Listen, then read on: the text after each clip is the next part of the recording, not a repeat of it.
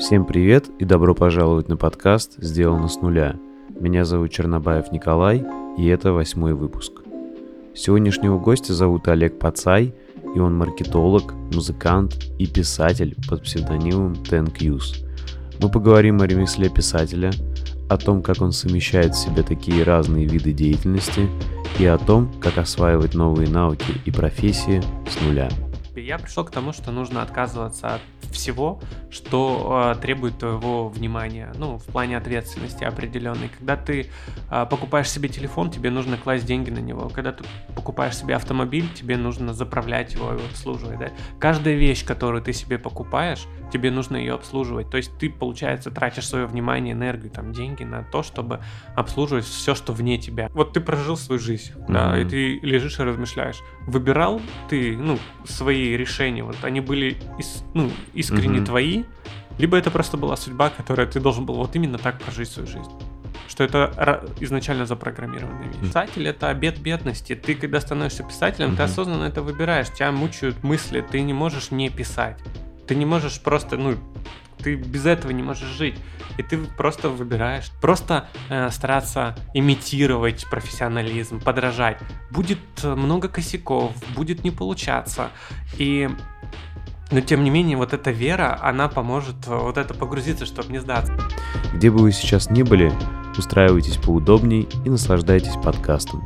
Приятного просмотра и прослушивания. Изначально ты хотел построить карьеру музыканта. Да. Э, это осталось как хобби. Э, так как ты, когда продвигал вечеринки, ты научился, вот, видимо, каким-то азам маркетинга. Да, да. И да. после этого ты решил продолжать уже в маркетинге. И мы с тобой познакомились, я тебя знал именно как маркетолога. Да, да. Но сейчас у тебя очень много где именно как писатель. То Да. есть тебя, знаешь, как э, я посмотрел даже у тебя в Твиттере музыкант, э, в ВК маркетолог, э, в телеге писатель. Да, Как да. ты сам себя позиционируешь А, сейчас? смотри, вопрос Мгм. позиционирования это вопрос просто, ну, сколько внимания тратишь на эту область. Мгм. То есть я не скажу там, типа, я там Олег Пацай, да, я там маркетолог, или я там программист, или я там писатель. Это, ну, определенный ярлык, да. Ты можешь заниматься профессионально и делать что-то хорошо, когда ты включаешься в что-то. Сейчас большую часть времени я пишу. Вот, а художественную литературу, поэтому я там, когда представляюсь, я там говорю, потому что людям, ну, не могу перечислить все там профессии, да, в которых я что-то понимаю. Вот, а, есть, знаешь, такая парадигма, ну, мнение, чтобы делать что-то хорошо, надо заниматься чем-то одним. А, Если бы да Винчи так думал, мы бы не узнали да Винчи архитектора, да Винчи скульптора, да Винчи художника. И вот эта мысль, когда озна- познакомившись с биографиями других людей, великих людей, да, которые в разных областях добились чего-то стоящего, реально стоящего, мощного, ты понимаешь, что люди разные, и не у всех путь э, вот такой одиночки. Я понял, что можно кайфовать от разных областей, заниматься, ну, чем тебе хочется. Блин, очень круто. Слушай, мне так это близко, на самом деле, Да. то, что ты говоришь. Я именно всегда да Винчи тоже привожу Да. пример. Мне очень нравятся люди Возрождения. Как раз-таки, когда они хватались за все, им было все интересно. И вообще такого ярлыка, что типа, ну, если ты не в чем-то одном, то значит ты себя не нашел. Ну, типа, да, есть такое. Ну, Знаешь, да? Есть человек-искатель, да, человек, Мгм. которому ну, любопытство тобой движет. Ты изучаешь темы, через это познаешь мир, там, познаешь Бога, познаешь там других людей, да, просто через какую-то область, предметную область. Ну, Слушай, а вот смотри, у тебя есть э, в блоге писателя, как раз в Телеграме, цитата мне понравилась. Э, Личное развитие сводится к тому, чтобы понять, кем ты являешься, кем ты не являешься. да. Смотри, правильно я понимаю, что ты как раз убежден, что личность себя находит, а не создает? Эм, Есть, смотри, э, куча навязанных правил, да, Мгм. как мы должны жить. Вот. э, И у каждого внутри, вот если где-то глубоко копнуть, могут быть свои предрасположенности. Там, и не нужно тебе учить все, что вот тебе навязывают. Ты можешь быть... Короче, нужно найти те, те вещи в себе, которые в тебе сильны. Вот э, я в себе знаю, что я могу обучаться. Ну, очень хорошо. У меня есть своя методология, как обучаться чему-то новому. Это и позволяет мне быстро выйти на какой-то там более-менее профессиональный уровень в этой деятельности. И я понимаю, что я хороший ученик вот в этом, да. Вот в этом я себя нашел. А есть э, области, которые я никогда не смогу освоить. Ну, мне кажется, их мне просто, ну, вселенная там не пошлет. Вот. э, И важно найти вот свои сильные стороны. Это не как типа ярлыки, да, там кто mm-hmm. ты такой, а вот именно свои качества сильные, которые нужно развивать, на которые нужно делать упор. Именно они позволят тебе там, ну, добиваться какого-то успеха, там, ну, закрывать свои цели, потребности. Mm-hmm. В общем, я правильно понимаю, ты не считаешь, что люди себя находят, они просто себя познают, познают. И, и с помощью этого э, создают свою личность какую-то, да? Да, когда ты прекращаешь там врать себе, ну, что ты пытаешься играть ту роль, которая, которая не твоя. Там, например, есть э, классические стандартные сценарии, например, да, как надо жить, есть не классические сценарии. Ты просто понимаешь, что ты можешь не вписываться ни в один из сценариев, и ты просто выбираешь свой. Ну или пишешь свой, основываясь на своих этих э, предпочтениях. И это очень важно, потому что м, есть моральное давление, есть ну, давление социума, которое будет говорить, что ты живешь неправильно, ну то есть там так нельзя. Э, есть много вещей, э, которые я делаю, они в принципе, может быть, э, обходят какой-то определенный строй. Э, ну, и чуть позже расскажу, там, как я люблю отдыхать, например, да. Э, и для многих, когда я это рассказываю, что вот так возможно, это такой лайфхак в системе. Вот, э, в принципе, это не нарушает никакие правила, но это определенный лайфхак, и я этими лайф лайфхаками нахожу и пользуюсь. Угу. Круто. Слушай, мне очень близко то, что ты сказал про ученика тоже. И вот когда я думал, как раз я тебе рассказал, о чем подкаст сделан с нуля, я подумал, что ты один из идеальных как раз кандидатов на первых гостей, потому что ты как раз понимаешь, что ты говоришь, у тебя есть твоя методология, как uh-huh. учиться, плюс у тебя есть даже видео небольшое, короткое, да. на YouTube я посмотрел. Можешь ее озвучить, потому что ты системно уже не один раз что-то создавал с нуля, как минимум ну вот ты музыку научился писать и делаешь, там неважно, насколько там она популярна, но ты mm-hmm. это научился, и ты делаешь, да, есть спрос определенный, все равно у тебя есть подписчики, потом маркетинге ты научился, и вот сейчас, как понимаю, ты в процессе, но все равно уже я читал твои некоторые рассказы, ну, действительно... Уже, уже продаются уже, книги, да. Уже, уже это ты писатель, круто. Mm-hmm. Вот то есть ты системно подошел к обучению, у тебя есть методология. Расскажи, вот как начинать новое, это как раз корень нашего подкаста. А, здесь очень все просто на самом деле. Ну, это э, как бы такие истины, они очень простые. А, всего три этапа. Первый этап э, это погружение. Вот э, для того, чтобы изучить что-то новое, нужно максимально оградить себя той областью, в которую ты погружаешься. Это люди, привычки, э, книги, информация, то есть все, что может тебя погрузить. Потому что когда ты начинаешь изучать, э, погрузившись вот э, в эту тему, ты невольно начинаешь схватывать это всюду. Ну, там какие-то маленькие детали ты начинаешь видеть. И неважно, насколько ты профессионал, ты просто начинаешь а, вот это все схватывать. Это первое, это теоретическая основа, да, то есть из общения с другими людьми, из чтения там статей каких-то, блогов, книг. То есть максимально вот полностью, сколько времени свободного есть, ты это все туда ныряешь. Вот. И второе – это что-то делать в этой теме. Это очень важно, да, ну, практический опыт. Просто э, стараться имитировать профессионализм, подражать будет много косяков, будет не получаться. И но тем не менее, вот эта вера, она поможет э, вот это погрузиться, чтобы не сдаться. Э, погружаешься и начинает что-то получаться. Какие-то маленькие незначительные результаты. Когда ты погружаешься, ты уже немножко тему пощупал. Этот период может занимать там до двух недель. Плотно две недели просто повариться в теме. Вот. А второй период – это профессиональный путь, когда ты начинаешь уже а, говорить на этом птичьем языке, изучать терминологию, а, делать как профессионал, смотреть профессиональные ролики, то есть плотно уже садиться. Вот а, во многих книгах пишут, там, что нужно порядка там, 10 тысяч часов наработать, да, чтобы стать профессионалом. Ну, я с этим, да, соглашусь. Здесь нужен большой практический, теоретический опыт, чтобы а, лавировать там, как рыбка. Mm-hmm. Вот и понимать вообще суть вопроса. Тогда да, ты уже становишься более-менее профессионалом. Ну и третий путь это путь мастера, когда ты сам способен творить в этой теме, когда ты можешь нарушать правила, потому что ты их все знаешь. Ты можешь обходить их, строить свои правила, строить э, свои какие-то парадигмы и просто взять и вот это направление, ну, изменить течение, ход событий. Найти такой лайфхак, такую брешь в системе, которая позволит тебе вывести область на новый уровень, свои знания на новый уровень. И это часто может быть э, опыт из другой практики. Ты просто берешь, э, соединяешь, и получается здесь что-то новое. Но это уже путь мастера, когда ты уже играющий можешь нарушать правила. Круто. Слушай, а ты не думал, что вот, э, вот это правило тоже 10 тысяч часов, во многих областях, чтобы действительно вот стать как раз профессионалом ближе уже к мастеру, действительно столько. Но сейчас есть э, очень много областей, которые появляются э, с каждым годом, возможно, даже новые, прям появляются.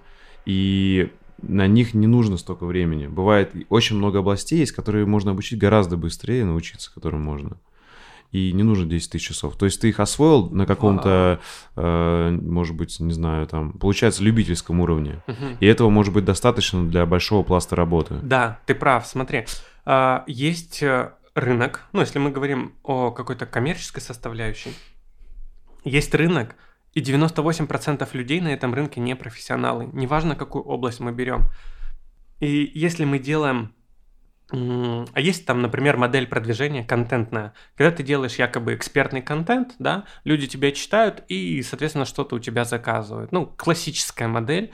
Вот. Э, и когда ты погружаешься, через две недели ты уже будешь э, выше, чем 98% людей. То есть ты уже можешь а, зарабатывать деньги на этом рынке, ты уже можешь понимать, да, ты будешь косячить, очень много будет косяков, да, ну, но в целом ты уже будешь э, ну, выше. Вот э, создавая контент, например, там в маркетинговой области, э, ты понимаешь, что суперэкспертный контент, супер глубокий, проработанный, мощный такой, да, он нужен двум процентам людей, аудитории, потому что остальная массовая часть, да, где вот можно найти какие-то деньги, э, там э, они, например, гуглят, как поставить аватарку ВКонтакте, как, от, как ответить на комментарий ВКонтакте. Ну, то есть вот такая область. И вот понимая это, да, ну, то есть две недели уже достаточно для того, чтобы, ну, как-то применять свои знания, там, угу. зарабатывать на этом. Слушай, все, что ты сказал, я почти совсем согласен. Я единственное, что добавлю. А, мне кажется, знаешь, вот есть, если представить себе как график такой, процесс обучения какого-то навыка, то вот можно за две недели, к примеру, освоить, реально плотно погрузившись, как ты сказал, а, процентов не знаю, по верхам все, а, и это будет, к примеру, там 30% от всего. Потом ты можешь за пару лет освоить 50% там где-нибудь, даже, даже, наверное, 80% за пару лет ты можешь освоить. Но оставшиеся вот эти, чтобы стать стопроцентным мастером, прям все нюансы знать, у тебя уйдет 20 лет. Да. То есть, понимаешь, а вот для большинства дел достаточно 30, для там уже каких-то серьезных 50-80, а вот только для супер единичных, вот если ты хочешь прям ну, что-то совершенно новое создать, вот нам нужно 20 лет и 100%. Да, здесь еще очень важно понимать, а, о каких областях мы говорим, потому что есть области, которые граничат, например, с человеческой жизнью, да, там какой-нибудь rocket science там или еще что-то, а, или там строение мостов. Ну, понятно, что здесь двух недель будет а, мало, да, здесь очень важен большой опыт работы, практический угу. опыт работы, поэтому тут, эм, ну, например, в программировании есть Google, который, если ты понимаешь, как искать и что искать, то ты можешь решить очень много задач. Если у тебя есть определенная аналитическая какая-то база в мышлении, да, ты понимаешь, как анализировать и как делать выводы. Вот. А, да, есть области, в которых, ну, вот это не сработает. Но большая часть областей, да, угу. то есть можно закрыть. Слушай, и ты что ты думаешь, так как это очень плотно связано с обучением, о современном переизбытке информации, то, что его, ее очень много, угу. то, что ее нужно как-то уметь фильтровать. И как раз-таки, возможно, один из главных навыков современного человека — это уметь учиться как раз правильно в современном мире, когда есть... То есть, знаешь, до этого был, наоборот, э, недостаток информации. Там, в Советском Союзе, да и вообще по всему миру, когда не было интернета. То есть информация это была... И сейчас информация — ценность но тогда ее просто было очень тяжело найти и достать. Угу. То есть был дефицит. Сейчас, наоборот, переизбыток. То есть другая проблема. Если тогда было сложно найти что-то, как учиться, то сейчас этого так много, что сложно выбрать и понять, что действительно стоящее и ценное. Вот э, интересны твои мысли по этому поводу. Да, есть э, простой тест, э, практический тест. Ты берешь информацию и тестируешь ее на практике. Если она работает, то, ну, скорее всего, она верна. То есть нет каких-то других критериев. Ну, можно э, сделать не так, да, можно ошибиться и не получить результата. Но есть вещи, которые будут работать в большинстве своем, э, потому что они уже отработаны там тысячами людей, тысячами практиков. И это будет работать, ну, практически всегда там, э, вот.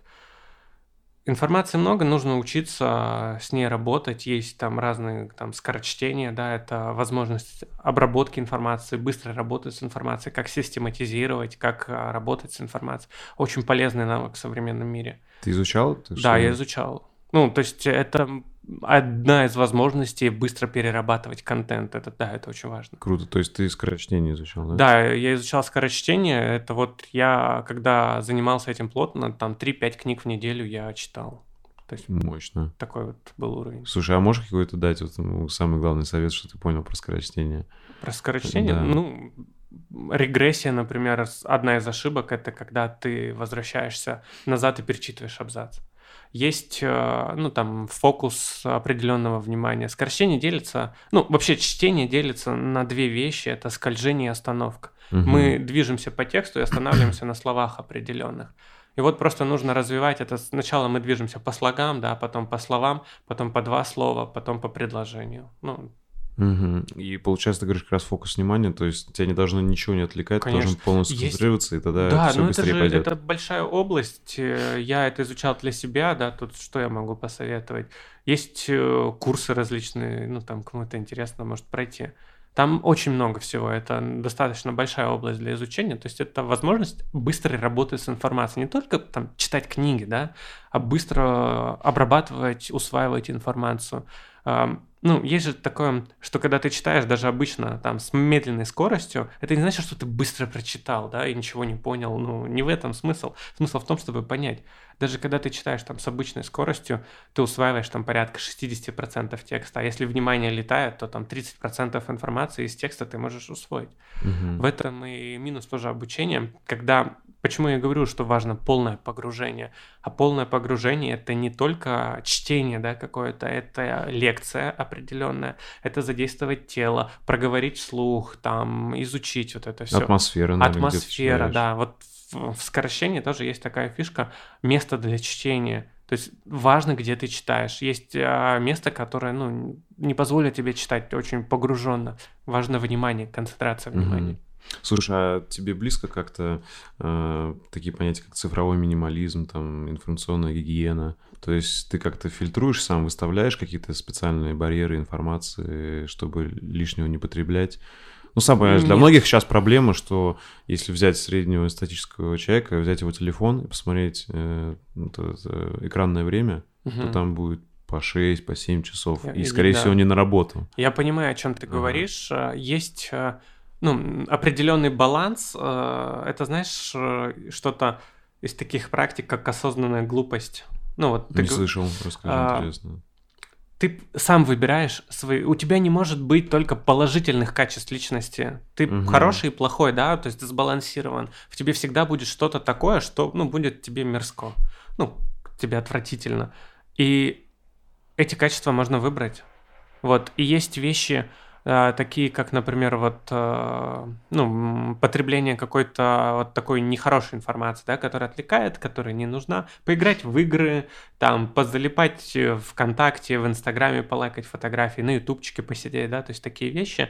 Ты либо можешь а, неосознанно вот на это тратить время, да, и, ну, загружая там себя, разгружая мозг свой, либо, ну, сам выбрать на какую глупость ты согласишься? Слушай, я понимаю, о чем ты. Я теперь понял, я просто не знал, что это так называется, осознанная глупость. Но э, я согласен, то есть, грубо говоря, ты, ну, это вообще немножко уже смежная тема, знаешь, вот это такой сейчас культ саморазвития и перфекционизма, угу. что типа ты вообще должен быть идеально, не расслабляться, только заниматься серьезными делами, да. саморазвивающимися, а какой-то фигней нет. Это немного другое, это тоже круто, я предлагаю это обсудить. Но я имел в виду, что, э, понимаешь, как раз-таки не таких людей, кто вот, у кого проблема с перфекционизмом, а наоборот, людей, кто не может собраться и что-то сделать. Вот начать, допустим, что-то серьезное с нуля. Вот там типичный пример. Он смотрит кучу роликов, там, как начать бизнес или как, э, не знаю, там, начать ту же самую музыку писать uh-huh. и создать там какой-нибудь альбом, стать крутым рэпером, к примеру. Но э, он сидит в Инстаграме по 8 часов в день, и у него потом у него все время нет времени. Понимаешь, uh-huh. да? да? То есть, э, как бы ему вот это вот дополнительное как бы расслабление наоборот противопоказано, мне кажется. То ну, есть... тут ага. выбор его. Я не стремлюсь... Я раньше... Ну, сейчас я просто в такой возраст, может, уже... Угу. Что я перестал что-то ждать от других. А, есть свой личный путь, есть свое личное предпочтение.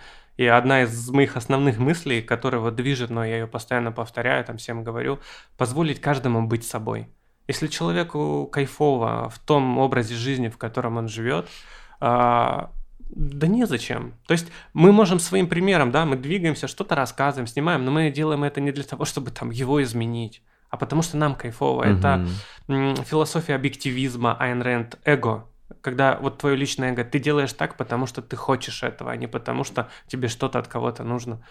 И, ну вот... То есть, грубо говоря, если человек не делает, то по факту он сам так хочет. Пусть. Да, пусть. Есть... Он, он может хотеть другого. То есть, ну, да. То есть, может быть, он говорит, что он хочет. Да нет, он может ис- искренне хотеть. Ага. Есть же такая штука, как ресурс, как сила воли. Угу. И есть люди в депрессии. Это реально мощная вещь, которая ну, не подвластна умам даже многих там психо... Те, кто занимается психоанализом, да, там, психотерапией а они не знают природу вот этой, этих вещей. Вскрывали как-то мозг человека, который, у которого была депрессия, когда вот он умер, да, и никаких изменений там в коре головного мозга, он полностью был здоров. Но тем не менее у человека реально был недуг, ну то есть он страдал. Эти люди страдают. У меня много знакомых сейчас в моем окружении, у которых а, мощная затяжная депрессия. У них все хорошо в жизни, у них реально все хорошо на всех областях но у них настолько тотальная депрессия, что у них очень часто мысли о суициде. Ну смотри, сейчас э, век депрессии уже признан, 21 Может век, быть. хотя смотри, у нас есть все для того, чтобы жить хорошо.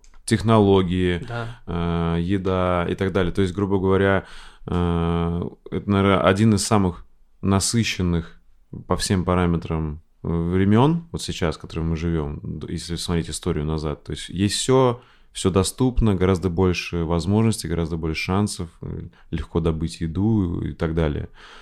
Но у людей депрессия. Да. Не знаю, может, раньше этого не измеряли, но говорят, что сейчас она гораздо больше. Вот ты не думал, с чем это связано?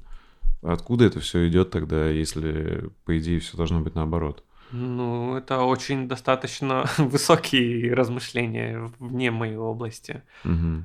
Я не размышлял. Ну, я да. пытался думать о том, как сделать так, чтобы грустить меньше самому.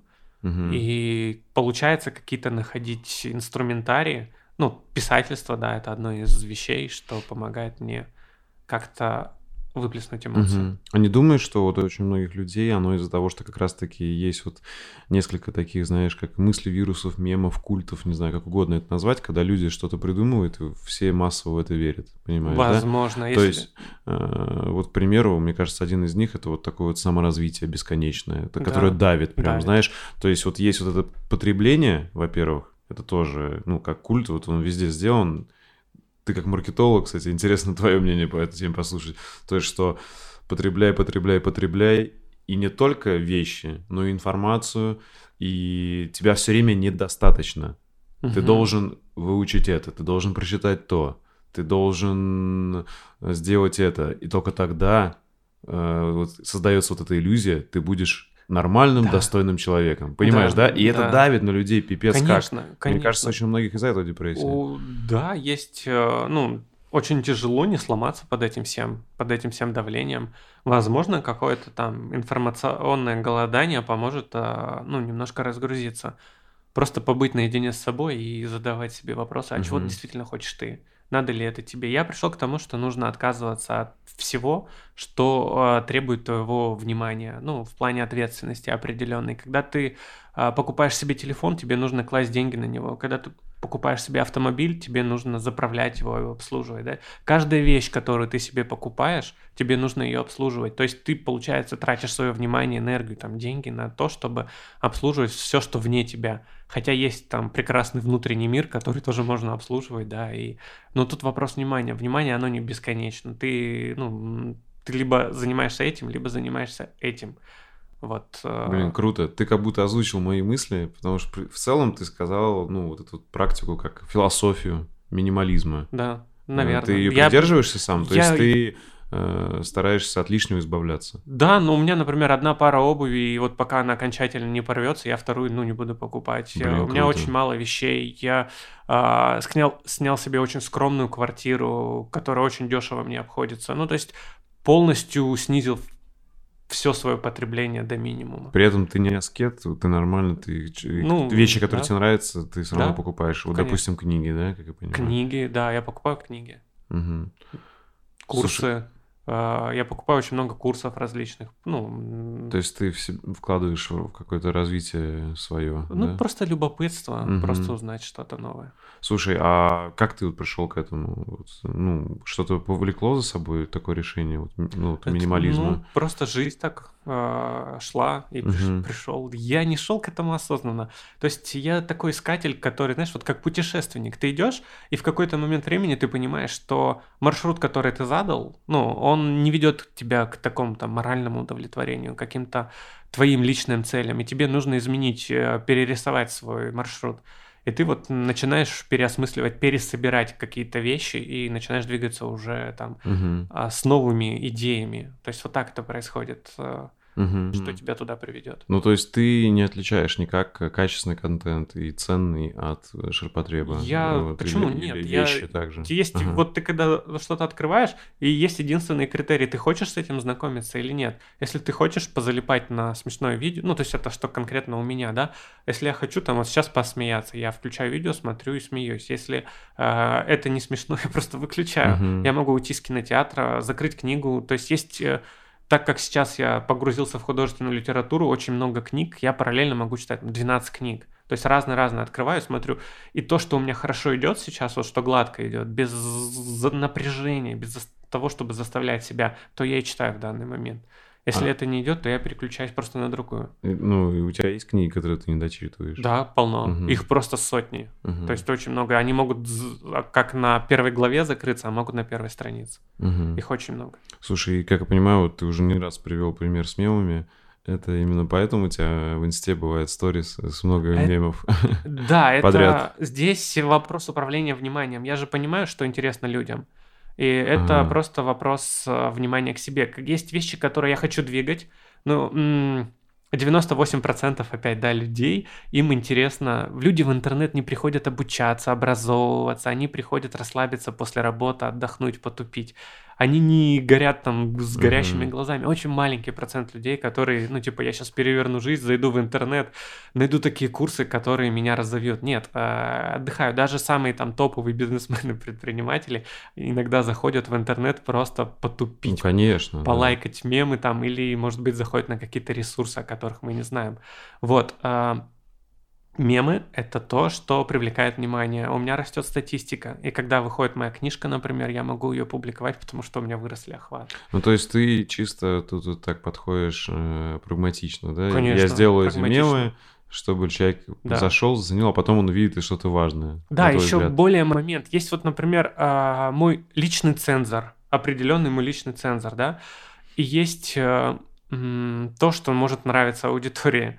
Э, публикуя в таком объеме контент, ну вот мемасики, да, а, я увидел, что не всегда мои личные там какие-то субъективные критерии, они будут работать. То есть, э, если по моему какому-то убеждению вот этот контент за зайдет, а, он может не зайти.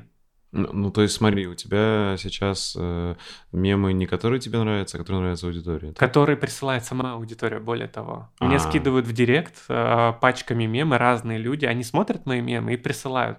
Прикольно, вот. у тебя такая рубрика уже Да, да, да, да. И что-то я там нахожу сам. То есть я угу. публикую практически все подряд, то, что не было там у меня еще опубликовано. Окей, слушай, ну то есть э, ты не думаешь вообще, что...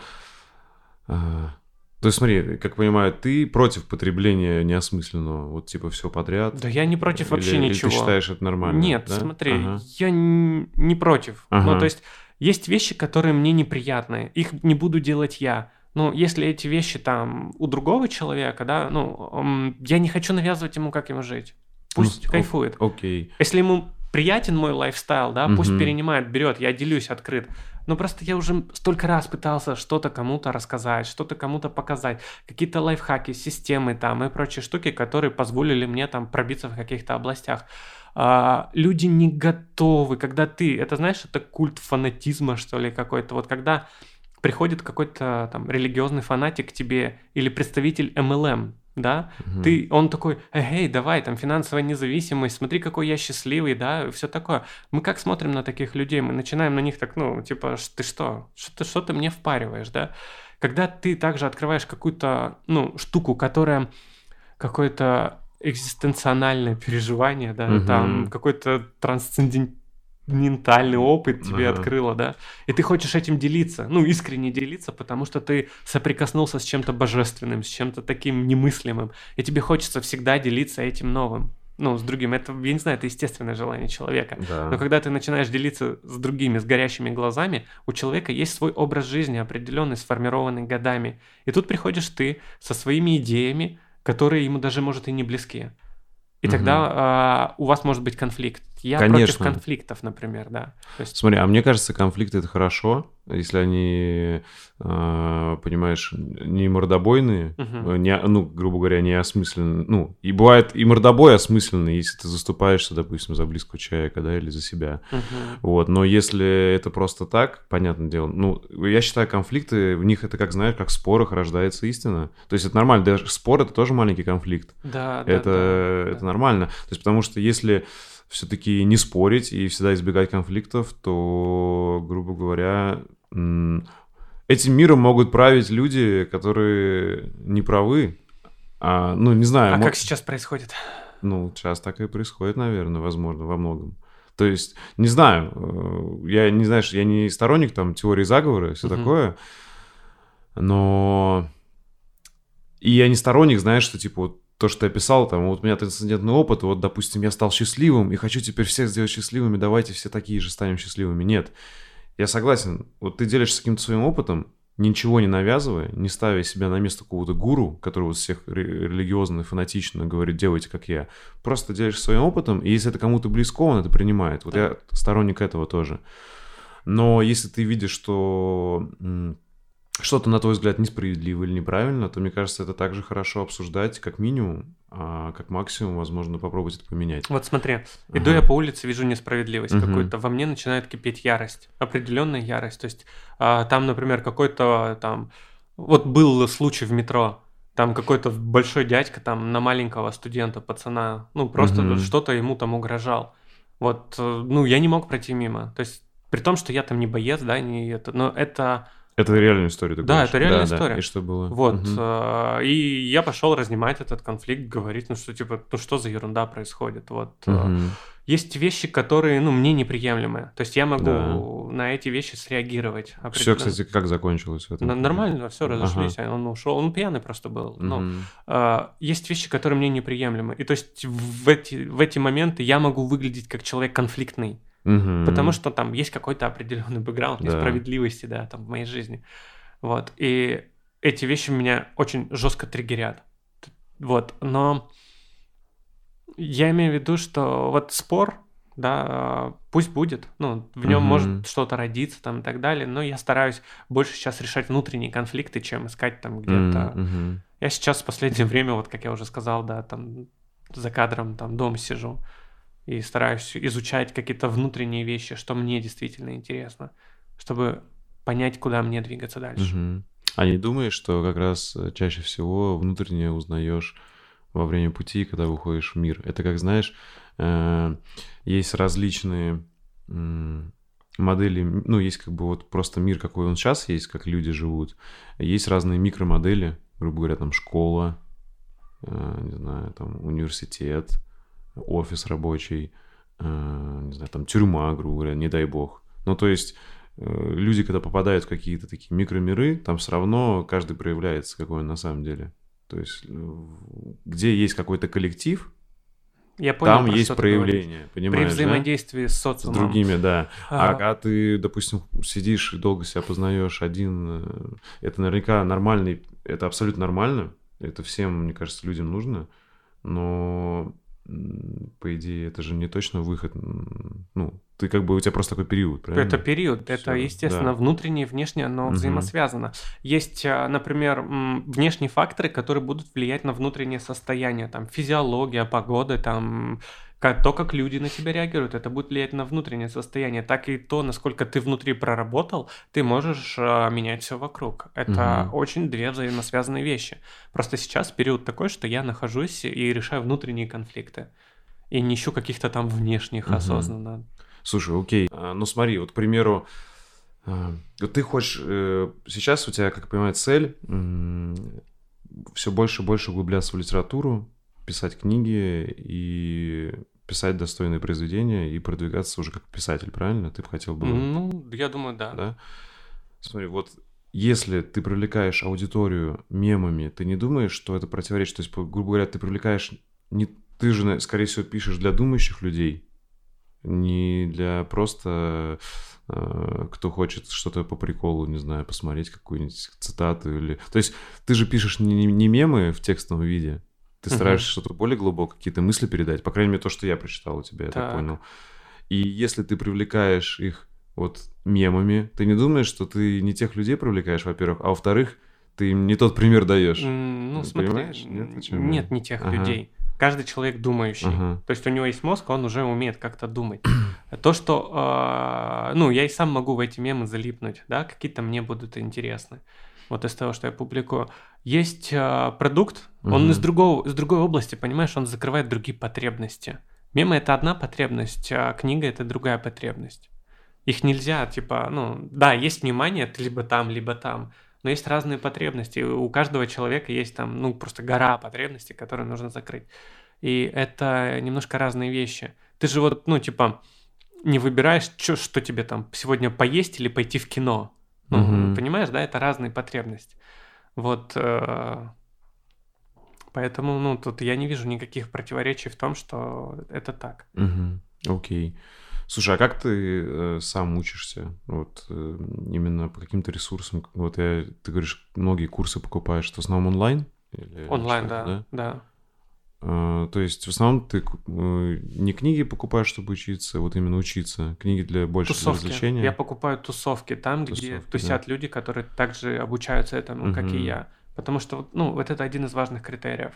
А, чтобы не менять свое окружение, чтобы не навязывать там свои какие-то новые идеологии, там, идеи, которые вдруг взбрели в голову, угу. причем что это все внезапно происходит, да, что вот есть чувство, что вот надо сейчас так, то и чтобы это не было так. Вот. Э, есть люди, которые, ну, типа, стабильно занимаются чем-то одним уже очень давно, да, это их выбор. Вот у меня это все достаточно спонтанно происходит, поэтому мне очень важна тусовка, чтобы вот именно коммуницировать с людьми, понимать, как они э, учатся, посмотреть, как они развиваются и так далее. Угу. То есть, если говорить там о писательстве, если интересно, то э, я сначала знакомлюсь э, с творчеством великих писателей, то есть есть там, ну, признанные, да, общепризнанные, и их ранним творчеством, как они писали рассказы. У многих из них есть маленькие, небольшие рассказы, в которых я смотрю, во-первых, на структуру произведения, а во-вторых, на идею, которую они там несли. Это вот как Стивен Кинг, допустим, писал книгу, по-моему, о том, как писать книги. А, очень много писателей, которые mm-hmm. уже добились там чего-то, они написали такие книги, как писать книги. И там. ты их читал? Да, я читал Чуковского, я читал э, Брэдбери, Нору Галь, э, там еще какие-то книги. Слово живое и мертвое, да? Да, Такое? слово живое и мертвое. Вот. Слушай, а эм, вылетела мысль. Сейчас вспомню.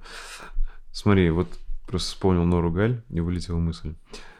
То есть а ты какие-то курсы проходил платные, вот именно видео, ой, может быть, видеоуроки, потому как Сейчас книги? в тусовке писателей. Есть какая-то тусовка Есть писателей? Э, ага. группа ВКонтакте, всего лишь писатель называется, где публикуются а, рассказы, художественные рассказы, э, ну, там 70 тысяч подписчиков угу. в этой группе, и вот в этой группе публикуются рассказы, ну, тех, кто в этой группе. Ну, то есть постоянный, постоянный контент. И у этой группы есть там курс, тусовка, в которой, э, ну, люди, которым интересно писать... Платный курс, да? Да, платный курс, там, по месячной подписке, э, достаточно очень мощно, очень структурированно, прям, ну, крутая тусовка, поддержка, куча заданий, то есть там на год вперед точно. То есть если ты каждый день будешь писать, там чуть ли не на каждый день тебе будет задание, на Класс. какую тему сегодня написать и как самое главное. Класс, класс. И то есть вот ты можешь смело сказать, что тебе курсы помогают в твоих навыках. Конечно, но без, без обучения ты никак, ну, ты не можешь, ты можешь делать а, что-то интуитивно, но это будет коряво, потому что то, как ты воспринимаешь, как это должно быть, не всегда соответствует действительности. Ну, угу. Ты писать научился, то есть больше сам все-таки, и тут ты закрепляешь в этом курсе, или... Сейчас я просто уже на пути профессионала, чтобы понять, угу. как это делать профессионально. А, благодаря вот там тому же этому курсу я узнал о структуре рассказа, я узнал там о перипетиях различных, о том, как сюжеты простраиваются. То есть много таких теоретических вещей, которые позволяют делать рассказы интереснее, мощнее. И благодаря этому у меня пару рассказов там взлетели, там 50 тысяч дочитываний, например, набрали. Классно. Классно. Интересно понять твою философию, вообще мировоззрение по поводу рекламы, маркетинга э, в целом, и как ты его смешиваешь с творчеством, мне очень интересно, знаешь, потому что, ну, э, есть точно большой пласт людей, кто считает, что творчество и бизнес не особо совместимы. Это как, знаешь, очень многие музыканты, а, они все отдают там на какого-нибудь менеджера, угу. пусть он все делает, все бизнес, а он полностью там уходит в творчество, его просто, грубо говоря, все за него, ему говорят, куда ехать, куда там что делать и так далее. Понимаешь, да, он вообще типа далек от бизнеса. Так. А, есть, наоборот, там просто люди бизнеса, которые могут быть, э, может быть, ну, искусство для них это чисто, не знаю, там, дорогая красивая машина, там, еще какая-нибудь вещь купил угу. и все, да. А, ты как бы, интересно, ты совмещаешь, ты любишь искусство, это видно по, по всему, и стараешься в этом развиваться и в музыке, и, и в литературе но при этом ты что-то и продаешь. То есть как, как у тебя ну, вот это сочетается, знаешь, то есть для меня э, есть действительно кру- как крутые рекламы, ты смотришь и видишь, блин, это произведение искусства, крутая реклама, снятая там, не знаю, продуманная, э, как маленький фильм, знаешь, бывает на канских львах там и так далее. А бывает очень много, вот я все-таки разделяю э, ширпотреба непонятного. То есть там просто впихнули, и как бы, может быть, ты вообще ее не хотел смотреть, и ты ее посмотрел. Вот как ты это стараешься делать как-то гармонично? Мне кажется, тут вот без этой этики и при этом, ну, понимать аудиторию, ставить себя на ее место и понимать, блин, ну, хочет она эту рекламу увидеть или нет, мне кажется, не обойтись. Вот ты об этом, ну, мне интересно твое мировоззрение, как ты об этом думаешь? Что ты об этом думаешь? А, тут можно, ну, угу. знаешь, как отношусь, отношение к маркетингу вообще. Есть аудитория угу. целевая, есть нецелевая, да. Нужно понимать, что целевая аудитория хочет твой продукт, она его ищет она ждет его. Или, возможно, она а, ждет чего-то другого, но не знает, что твой продукт может решить ее определенные потребности. Покупать это, ну, знаешь, э, здорово, когда это решает твои да. реальные цели. То есть, э, если ты покупаешь, потому что это тебе навязали, ну, я не вижу, что маркетинг это что-то навязывание там и какие-то такие штуки. Для меня маркетинг это просто помощь людям найти то, что они ищут.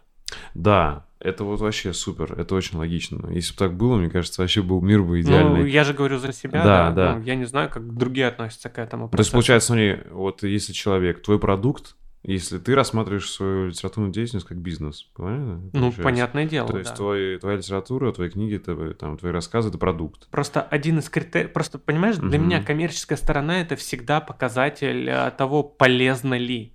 Угу. Если человек готов обмениваться деньгами на то, что ты ему предлагаешь, это значит, ты закрываешь его потребность. Значит, ты полезен. Ну, это вот как по люди философии до... Айн Рэнд как раз. Люди не до конца идиоты, они не будут нести деньги туда, на что они типа, ну... Да, ну смотри, э, можешь привести пример тогда, вот как ты вставляешь эту рекламу на Тину? Просто смотри, вот, допустим, читаешь ты Стивена Кинга, Я не знаю, там была какая-нибудь реклама, я вот никогда не встречал. Или там читаешь Пушкина. Там, ну, Пушкин, понятное дело, это другое время. Что-нибудь из современного. А, хотя, не, ну, мне почему-то приходится все не очень современное, типа Довлатов. В общем, ты что-нибудь читаешь, или того же Буковски. Там же нет рекламы никакой, ни нативной, никакой. То есть это стопроцентное творчество, и он его, то есть, грубо говоря, делал. Я разделяю, есть вещи. Возможно, даже не в надежде, что он это продаст. Он Смотри, просто не мог не делать. Смотри, как Ага. устроен у меня там процесс работы. Есть Мгм. определенные а, промо-вещи, которые я пишу для того, чтобы, ну, там, какая-то копейка, да, капала. Есть э, вещи, которые я пишу для того, чтобы шагнуть на новый уровень в творчестве. Это немножко раздельные вещи. Мгм. Ну, все-таки разделяешь Ну, вот- творчество и бизнес как-то на этой стадии. То есть, получается, не знаю, к примеру, ты как Да копирайтер нельзя. пишешь. Нельзя Про- разделить рекламу, творчество и нет? бизнес, понимаешь? Ты, смотри, э, Мгм. бизнес это череда творческих принятий решений. Тебе всегда приходится напрягать мозги, чтобы думать, как решить ту или иную Мгм. задачу. Ты всегда будешь там изучать что-то новое, всегда будешь читать что-то новое. Время меняется, приходят новые тренды и так далее. Тебе всегда приходится принимать какие-то решения. И часто эти решения могут быть нестандартные, непривычные для тебя. Это разве не творчество? Да, конечно, с этой стороны, да. Ну, смотри, ну, то есть, получается, ты считаешь, вот все писатели, допустим, великие, и там, которых ты любишь, они к этому относились как к бизнесу, Нет. они четко делали Да нет же, контент для нет. своей аудитории. Писатель это обед бедности. Ты, когда становишься писателем, ты Мгм. осознанно это выбираешь. Тебя мучают мысли, ты не можешь не писать. Ты не можешь просто, ну, ты без этого не можешь жить.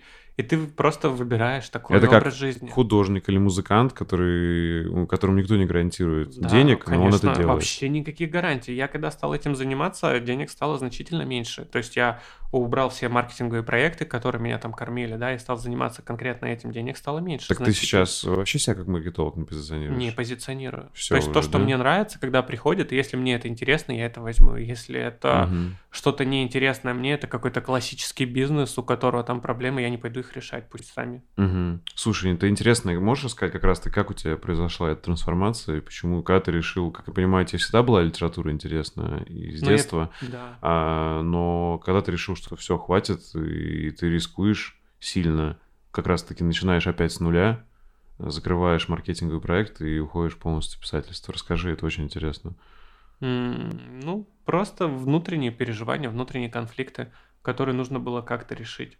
Хотелось э, попробовать, ну, сделать что-то стоящее в, этом, в этой области. Мгм. То есть ты, как бы, грубо говоря, это тебя давно гложило, ты это тянул, тянул, тянул, да, и ты понял, что Мгм. если ты не, не уберешь, ну, получается, все равно ты осознанно убрал э, и сфокусировал внимание, убрал все лишнее и сфокусировал свое внимание. Да, чтобы на понять, этом. как это вообще делать. И Да. вот сейчас я понял примерно, как это должно быть. Ну, Мгм. м, есть вещи, серьезные вещи, над которыми я работаю. И тут уже даже дело не в том, там, сколько они там денег принесут или еще, да. То есть тут вопрос в том, чтобы закрыть вот эту цель, а, чтобы создать ее так, как это вижу я. Э, А цель это написать книгу. Это не, не, это, не книга цель. Мгм. А какая? создать определенные эмоции. Есть, э, знаешь, вот э, были символисты, которые говорили, что существуют эмоции, для которых еще не подобрали слов. Существуют Мгм. вещи, которые еще не описали словами. И они пытались э, описать так, чтобы э, вот найти такие речевые обороты, описать то состояние, которое, ну вот, спектр эмоций очень широкий, да. Вот. э, И есть... э, Ампресси- Импрессионисты, они это просто чувствами пытались раз- разные течения, да, разные течения. Вот э, есть э, продукт, который я хочу закончить, да, ну, для меня это определенная такая работа, структурная работа, которую я хочу закончить, потому что вот есть такая потребность, я к этому пришел, в этом там часть какой-то моей философии что-то отражает. И я увидел определенный фидбэк, который мне стал интересен. Э, Этот фидбэк меня очень сильно зацепил. И я подумал, что если это возможно добиться через литературу, и если к этому пришел не только я, а еще кто-то, то тогда у нас проблемы. Потому что, ну, можно с помощью образов, определенных последовательностей образов вызывать нужное тебе состояние. Мгм. Так смотри, ты это сейчас, не знаю, как подходишь как ученый, там, не знаю, психолог, который препарирует человека и пытается понять, что на Ну, него что-то влияет, типа того, да? да. То есть ты это... а, ага. И а почему ты назвал это проблемой? Потому что ты даже сам не поймешь, что это в тебе было заложено. У меня возник конфликт, очень мощный конфликт mm-hmm. на почве мои ли это желания. Когда я стал взвешивать все, чем я занимаюсь, мои ли это желания или это было навязано, прилет... прилетело извне. Ты понимаешь, как ты а вот как ты поймешь и ну по-настоящему поймешь, что вот то, что ты сейчас хочешь, это желание не годами вбитое в тебя, да, а искренне твое. Вот есть ядро личности. Вот то, что, ну, типа, идентифицирует себя. Вопрос встал в самоидентификации. Кто я такой? Ну, и я стал искать. Угу. И вот и я понял, что есть вещи, которые могут просто настолько залечь в бессознательное, которые можно э, вызывать по команде. Угу. И ты как ты открыл, полностью ответил на этот вопрос самоидентификации? Еще не до конца. Угу. Я не могу, я не могу отличить. Ну, Понимаешь? то есть, смотри, а ты не думаешь, что это опять, если вернуться к началу нашего разговора, вот этот самопоиск, который может быть обманом? То есть, может быть, тебе не надо себя искать, а это просто ты себя делаешь, нет? Я не понимаю в этих вопросах. Ну, я угу. вот сейчас так живу, да, я не могу сказать, что, ну, типа, вот, типа, там, знаешь, кто-то говорит, себя создают, кто-то говорит, себя находят, кто-то там себя открывают. Ну, непонятно. Я говорю так, как чувствую сам. То есть вот ну, то есть так. ты все-таки считаешь, что ты себя не нашел, раз ты говоришь не до конца. А что, что значит как? нашел? Ну вот смотри, есть понятие, мне оно самому не нравится. Ну вот очень многие говорят, это что когда человек вопрос. меняет деятельность, да, угу. э, очень часто ответ такой, да ты сам себя еще не нашел. Я просто понимаю, и мне это вообще не нравится, это, я считаю, ярлык. То есть как я... ты, вот с чего ты начал, что человек может быть как, как там да Винчи во многих вещах хорош. Мне это очень близко. А, естественно, там будешь в чем-то лучше, в чем-то хуже, но ты не обязательно должен вот прям выбрать что-то одно и всю жизнь этого придерживаться. Это круто, если у тебя так, но есть люди, у которых это не так. Вот я себя к таким же отношу, да. Я с детства не считал, что я хочу быть только, допустим, пожарником и шел к этой цели. Нет. Немного чего было интересно. Как я понимаю, у тебя похожая ситуация. Но mm-hmm. э, вот э, я не считаю, что я себя не нашел, есть вещи, где я чего-то достиг, но мне интересно еще и другое. И я просто начинаю это изучать, понимаешь? Мне, мне, я больше это вижу как путь э, именно э, интереса и развития в чем-то новом, а не как, э, типа, я раскрываю себя и узнаю, ах, вот какой я на самом деле, понимаешь, да? Э, а, а ты все-таки хочешь понять, какой ты или как? Ну, это исследовательская ага. работа, да, ты, ага. ну, изучаешь, ставишь над собой эксперименты, смотришь на то, как ты будешь реагировать. Угу. Есть вещи, на которые ты не знаешь, как ты среагируешь, пока не попробуешь. Вот я а, был случай, я шел с девушкой по улице, идет а, парень ростом метра с два, наверное. У него на лице очень злая такая гримаса, а в руке пистолет. И вот он идет мимо, и у меня мысли, коленки дрожат, мысли там бегают, там лишь бы это прошел мимо, понимаешь? Угу. И то есть, э, и ты идешь, вот как бы не понимаешь свою реакцию. Очень страшно было в тот момент. И ну все обошлось, да. Он просто шел мимо злой куда-то с пистолетом. И непонятно, mm что, ну, что у него на уме. Я понял, ты, естественно, да, пока ты, пока ты не будешь ситуации, ты не поймешь. М- а это, м- это и есть как раз-таки какая-то самопроверка, да, или что-то такое.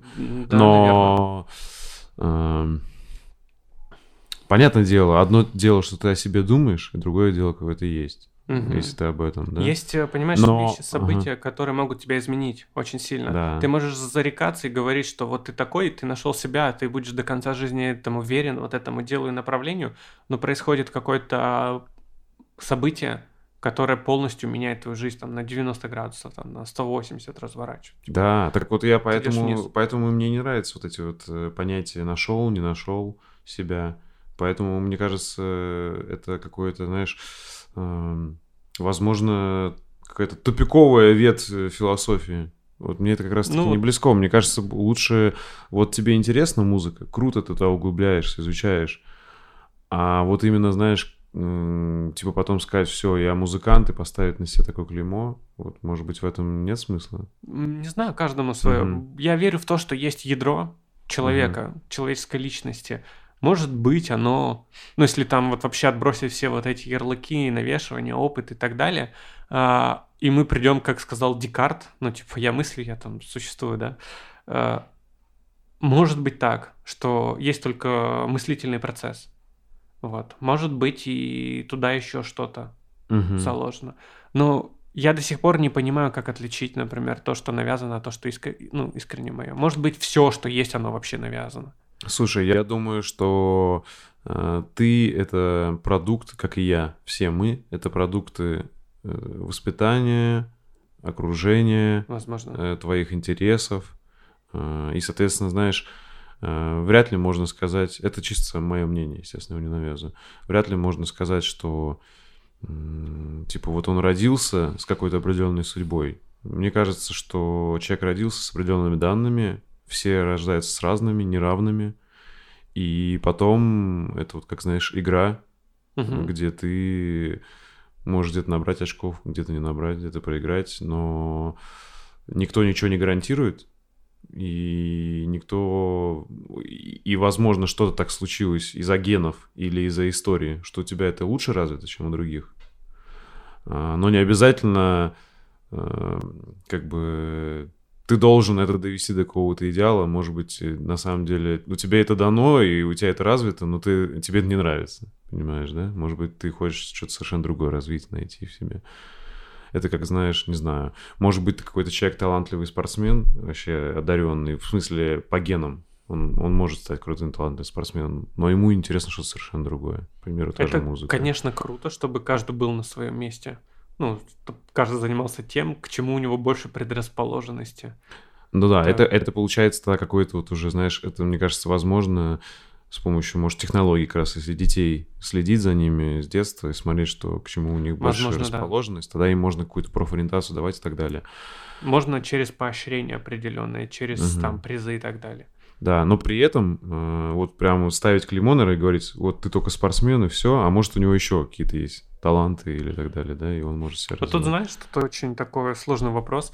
Как понять, э, вот ты прожил свою жизнь, да, и ты лежишь и размышляешь. Выбирал ты, ну, свои решения, вот они были, ис- ну, искренне твои, либо это просто была судьба, которая ты должен был вот именно так прожить свою жизнь.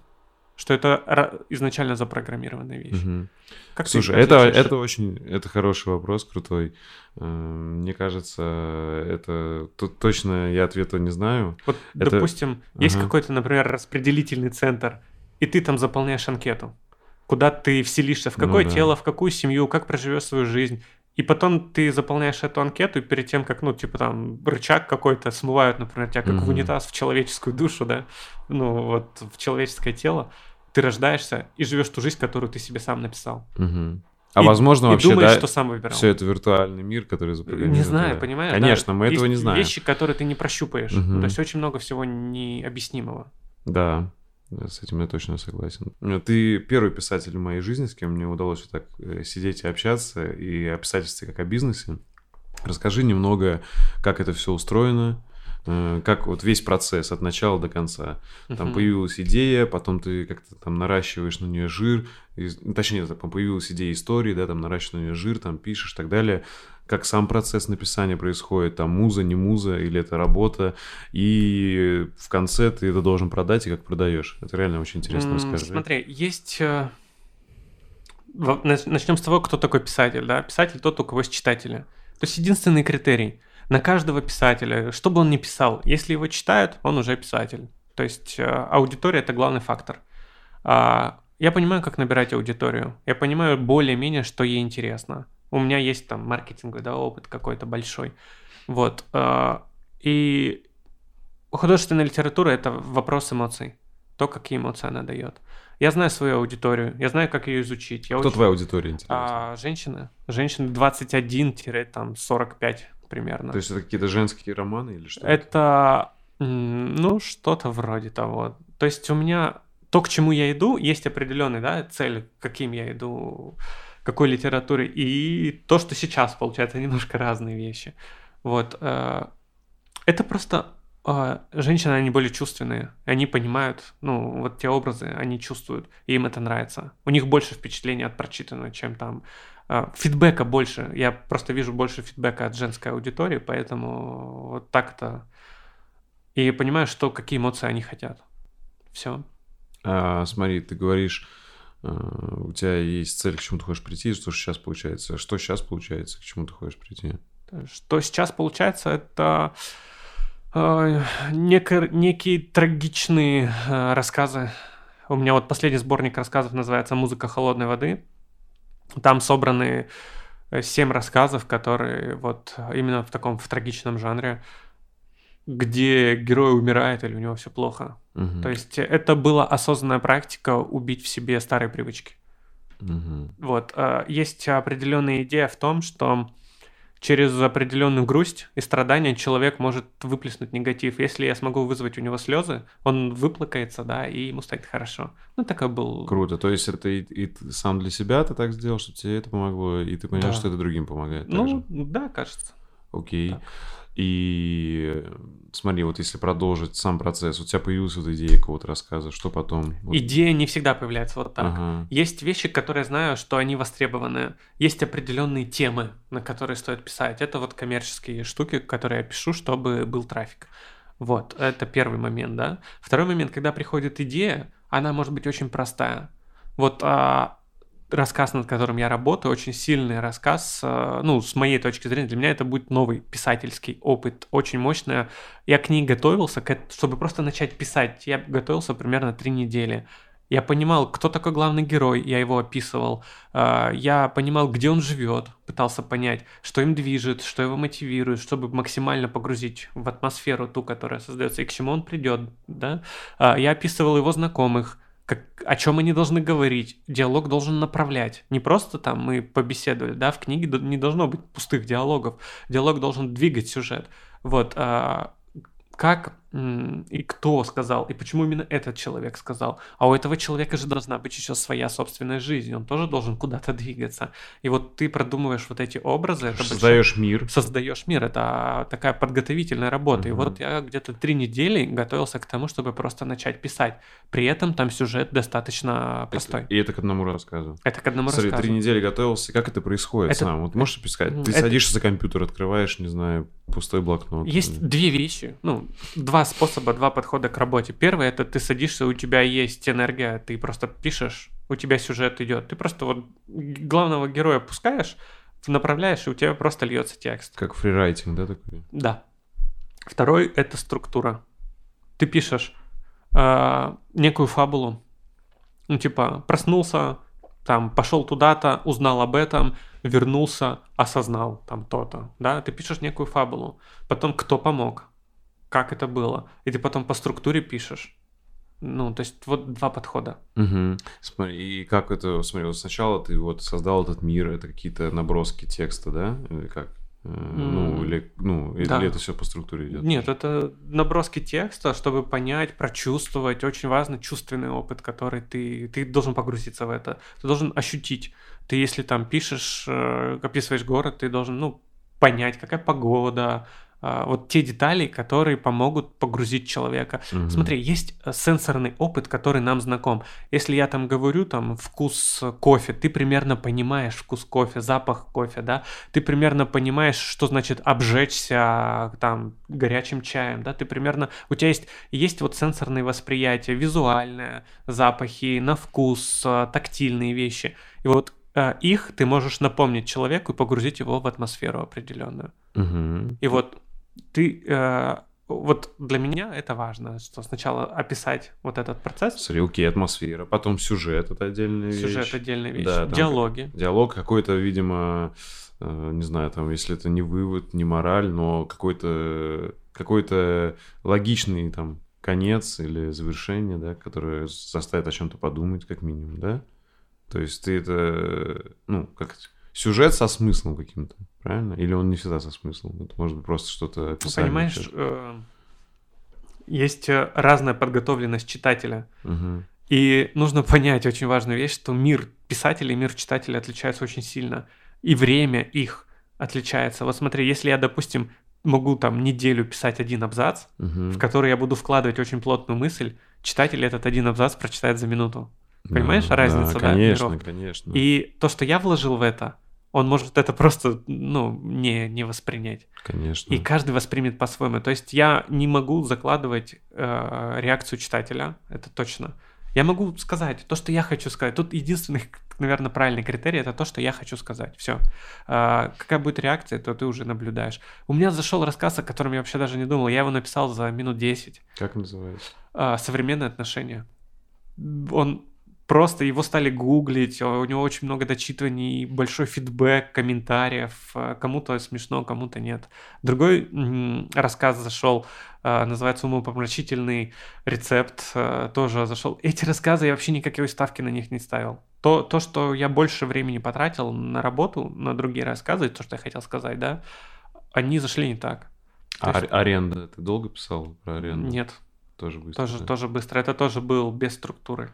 Ага. То есть э, все-таки у тебя есть рассказы, где ты создаешь мир, да, там долго, и они могут не зайти, а есть рассказы, которые просто ты да. написал, как пошло, и оно заходит. И не всегда. И не всегда. И не всегда. Тут нет, да, гарантий да. никаких, это надо понимать. Угу. А пишу, да, вот как это, ну, во-первых, скилл прокачивается писательский, когда ты создаешь мир и более детализируешь его, это реально вкуснее. Даже для самого себя. Нужно же писать для себя. Читатели, ну, они уже там угу. уже оценят.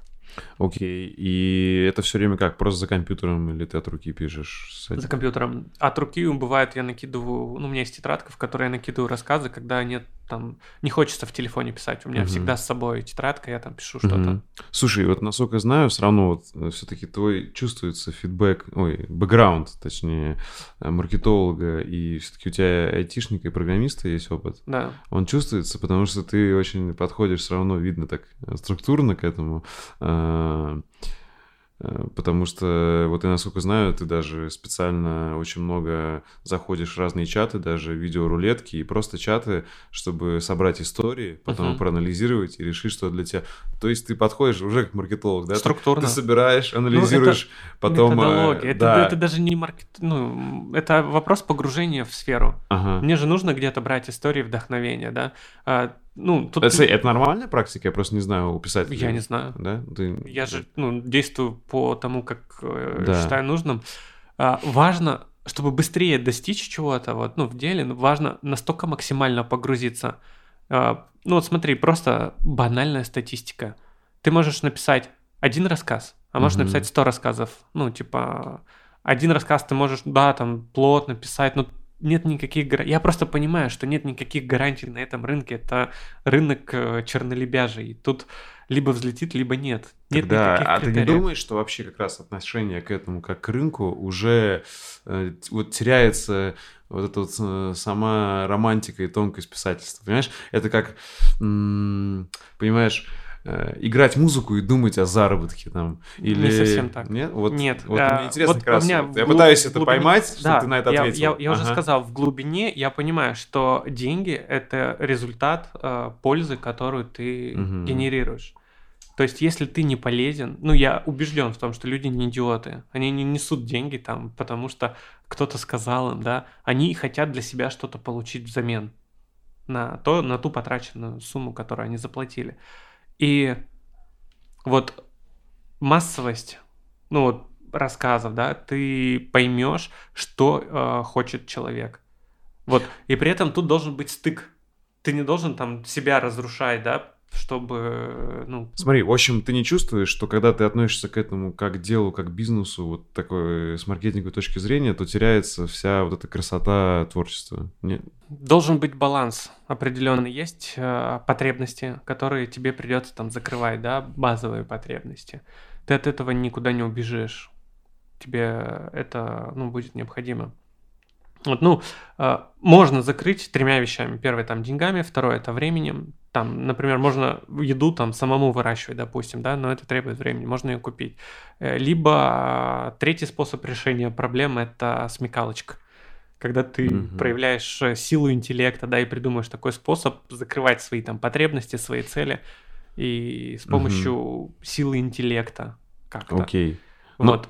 Но... Э, есть баланс который, ну, позволяет тебе, ну, не отходить от своих личных желаний, творить, да, как-то в том ключе, ну и при этом, чтобы это было интересно. Окей. Ну смотри, вот эта аудитория, которую ты выбрал, женская... Э... Она, я не то чтобы выбрал. Она тебя выбрала, ну, да? Ну да, я то просто есть... увидел. Ага. Но ты сейчас создаешь э, вот все эти рассказы, это все, что тебе самому интересно, тебе это конечно, по кайфу, ты это пишешь. Конечно. Э, Но ты сейчас, вот ты говоришь, это аудитория, ты никак не рассчитываешь, что это будет тебе большие деньги приносить. Я вообще не ставлю угу. на эту ставку.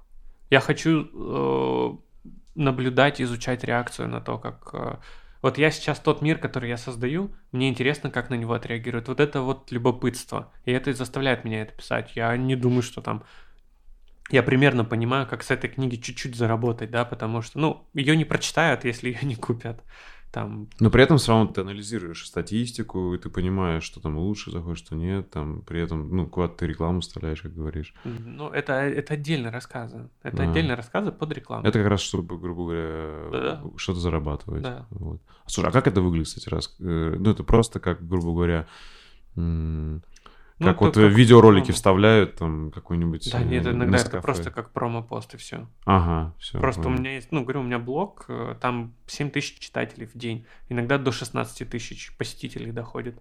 Ну, это как, вот... кстати, блог называется? Вот именно если его найти, где вот это сайт же? Ну, Thank просто можно вбить и на цен зайти. Ага. Вот. Смотри, и вот, короче, ты идеи этих набрал, собрал что-то себя добавил. А есть что-то полностью выдуманное? Есть такие рассказы, которые ты просто из фантазии взял еще ниоткуда? Ну, ну есть... Просто э, вдохновился чем-то? Ну, конечно, есть же вещи эзотерические. Угу. Там у меня есть рассказ про внезапную гостью, где приходит смерть и ведет диалог вот, ну, там с главным понял. героем.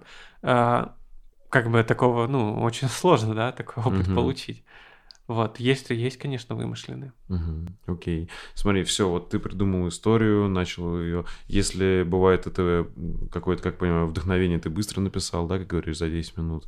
И бывает, ты подходишь вот именно так структурно, издалека, мир создаешь. Смотри, потом редактируешь, да, видимо, какой-то этап редактирования есть, когда ты еще раз пересматриваешь, все переделаешь.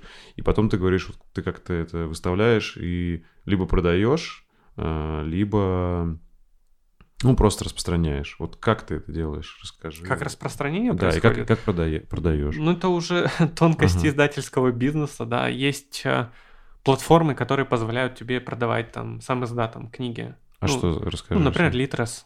Угу. Достаточно популярная платформа, одна из там топовых в рынке электронных книг. Там есть твои электронные книги. Ну, у меня две сейчас книги, которые вот продаются. Две под псевдонимами, одна книга по маркетингу там, ну, под моим настоящим именем. Круто. Вот. А какие псевдонимы? Тенкьюз, вот. Тенкьюз, да. Тенкьюз, а. да. Все, вот, понял. то, что я пишу. Одна книга стихов, книга сборник рассказов, э, стихи под вино, э, вот называется первая книга. Вторая книга музыка холодной воды и там третья книга как делать четкий контент угу. про маркетинг. Круто. И это в основном из э, все оттуда продается.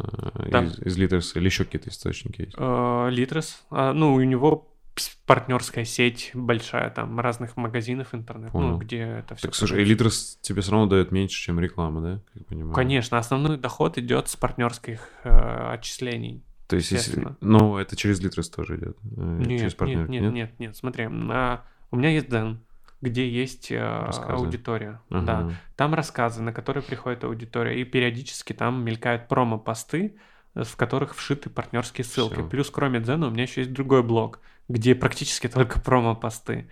Еще у меня есть а, YouTube-каналы, на которых я тоже делаю контент и тоже встраиваю определенные ссылки, куда сливаю трафик. Все. Ну, есть определенный опыт. Также, ну, если тут вопрос э, говорить о каких-то денежных вещах, да, то бывают там еще какие-то программистские задачи, которые я могу там сделать, да, есть определенный опыт.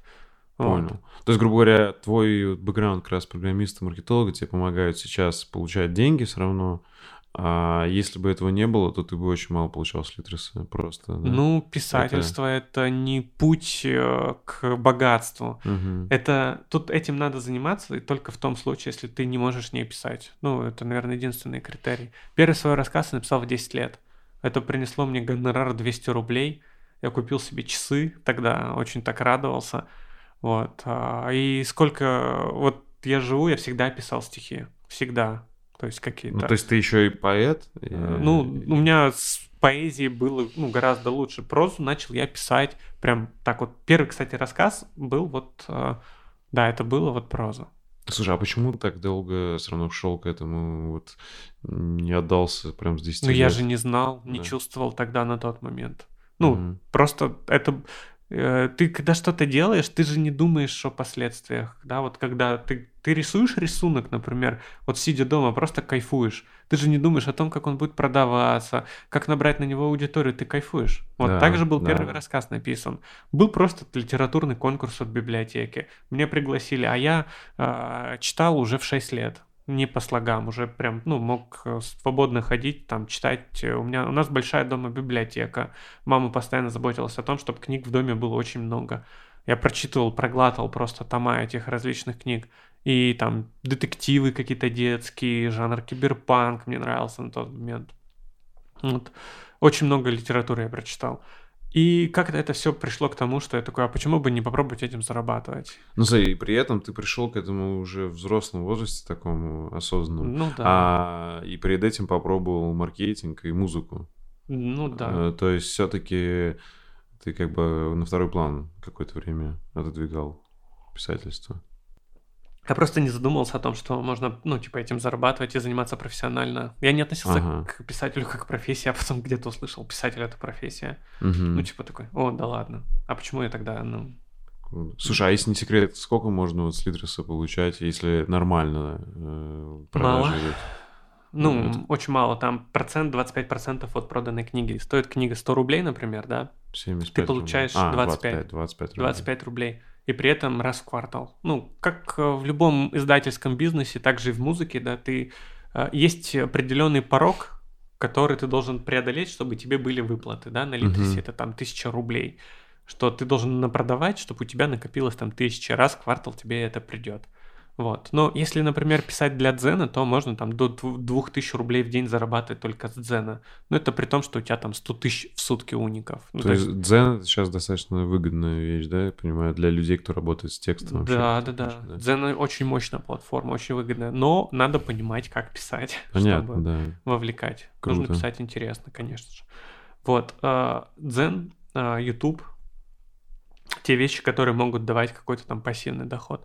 Ну, тут вопрос есть определенный там уровни нормы, да, которые, ну, ты либо Мгм. можешь там на них себе обеспечить, либо нет. Либо ты убираешь все, что отнимает там деньги, время и силы, да. То есть ты к минимализму пришел вот таким путем. Ну да, я не, когда не, не, не только не потому, что Не тебе, только- может быть, много вещей хочется купить, а потому что ты решил не тратить на них и Да. экономить. Да. Все, я понял. Окей.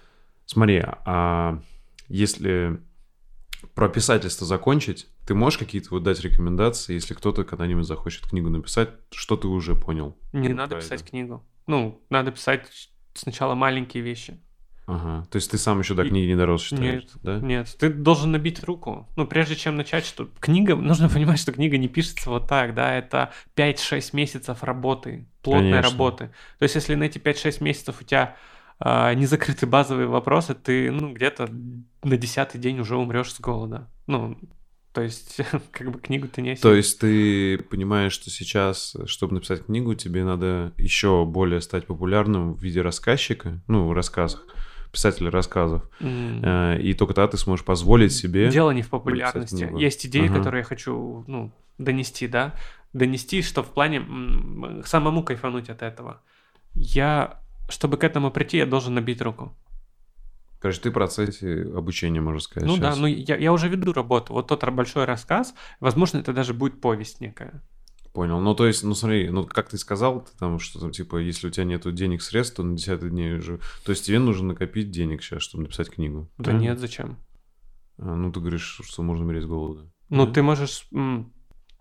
Если ты плотно заним... Вот ты говоришь, кто хочет написать книгу, да? А ему не нужно писать книгу, садиться и писать книгу. Там... Это может затянуться долго, это будет большой-большая работа, ну, там, на- может на год затянуться. Во-вторых, а, зачем это человеку? Это будет, скорее всего, говно, потому что у него нет опыта и понимания, как это... Ну, есть определенный процент вирусности, да, выстрелов, так скажем, которые взлетают. Это очень маленький процент. Нужно честно сказать себе, что это не ты. Ну, вероятнее всего, это не ты. Как Ну как, а себя- знаешь, есть же книги, вот, а, а, где автор написал только одну книгу, автобиографию. Наверняка были редакторы достойные, которые ему помогали. Типа тот же Мотылек читал Нет. а, Анри Шарьера, там, или этот Шантарам. В ка- То есть... э, Какой процент людей? Ага. Давай вот а, брать статистику. Но, видишь, они наверняка просто их написали, потому что у них невероятные биографии. И там уже было понятно, что Каждый человек- биография выстрелит. Каждый человек, я убежден в том, что может написать книгу, которая будет крутой, основываясь на своей биографии. Потому Мгм. что каждая жизнь, она неповторима. Главное, как ты умеешь словом владеть, да, все-таки? Ну, в том числе, да. Ты можешь, ну, если ты умеешь разговаривать, ты уже умеешь, да, типа словом владеть. Ты можешь вот так Мгм. просто сесть, не нужно строить из себя там писателя, ты садишься и как ты говоришь. Вот, а это важный ключевой навык, наверное, в письме, что не нужно пытаться писать. Вот э, как, наверное, это звучит как-то запутанно, да. То есть, смотри, ты считаешь, фишка не в истории, а в умении ее описать, да? Это как, грубо говоря, может быть заурядная жизнь, но ты ее можешь так классно описать, что это будет интересно. Об этом ты? Да, ну, наверное, да. Мгм. Наверное, да. Я вот сейчас пишу как раз рассказ, э, рабочее название «Два дня из жизни Лизы», как она просто провела эти два выходных. Все. Но суть там не в том, что как она там, типа, какие-то приключения и так далее. Суть совершенно в другом. Это как Уиллис, да? Там, допустим, читал Уиллис, где, типа, там всего один день написан. Дублинцы, ирландцы. Мгм. Вот, то есть там фишка как раз-таки в описаниях. То есть это В описании. здоровый том, но там просто один день описан. Да. Окей. Слушай, смотри, у тебя был опыт бизнеса, получается, и продолжается все равно. То есть э, какие-то есть у тебя ресурсы, которые тебе деньги приносят. Как Ну, небольшой я бизнес, не да? называю это Ну, бизнесом. смотри, но, но у тебя был опыт бизнеса-агентства, когда... То есть сейчас Ну, агентство не У существует? меня было или- четыре сотрудника, да. Да, но все равно это небольшой, но бизнес. Ну То есть да. ты понял, что ты не бизнесмен, и тебе это неинтересно. Да, мне, мне путь мастера ближе, путь ремесленника. Мгм. Понял. Я, я понимаю какие-то вещи, как выстроить какие-то процессы, да, но тут же э, почему все занимаются, Мгм. там, стремятся в бизнес, да? Э, можно быть э, достаточно, ну, там, успешным человеком в общепринятых, э, опять же, да, критериях, там, э, при этом занимаясь э, совершенно не бизнес-вопросами. Конечно. да. Тут вопрос в том, ну, что тебе ближе. Понял. Ну ты проверил это, попробовал и понял, что тебе ближе вот это. Да, мне, мне ближе не то, что вот это, мне ближе э, возможность э, заниматься в любой период времени тем, чем я хочу. Есть вещи, которые я хочу себя попробовать, как программист, например. Есть э, области, сферы. Вот, э, например, я бы хотел себя попробовать в гейм-индустрии, там, геймдев, да, Мгм. и хотел бы себя попробовать в дейтинг-индустрии, там знакомства определенные, там очень много, большие нагрузки, там трафика много, да, и там интересно, там большой уровень задач таких, что заставляет твой мозг, ну ты понимаешь, да, программирование это штука, которая заставляет мозг работать, вот, там структуры и так далее определенные, есть определенные желания, то есть мой путь это удовлетворение, ну это гедонизм, чистый Мгм. гедонизм, удовлетворение личных потребностей, личных желаний, то есть жить так, как хочется, и иметь смелость э, просто переключиться, не э, думая о деньгах, то есть э, не думая, о- ну, если ты чувствуешь, что сейчас это не то, что тебе нужно, это не тот опыт, то нужно просто разворачиваться, идти в том направлении, куда ты чувствуешь. Вот, вот основная идеология. Понял, интересно. То есть, э, и тут нужно обладать достаточно там мощным стержнем, наверное, потому что есть определенные обязательства, да, которые могут тебя э, давить, и они будут давить, они, потому что, как, ну, это как пример э, ведро с раками, да, если там один рак, он может выбраться, если там несколько, то раки будут тянуть, ну, типа, не Мгм. дадут выбраться. И это будет очень сильно, когда ты резко меняешься, когда ты, э, ну, буквально там за считанные дни просто изменяешь направление, очень сильное начинает социальное давление на тебя.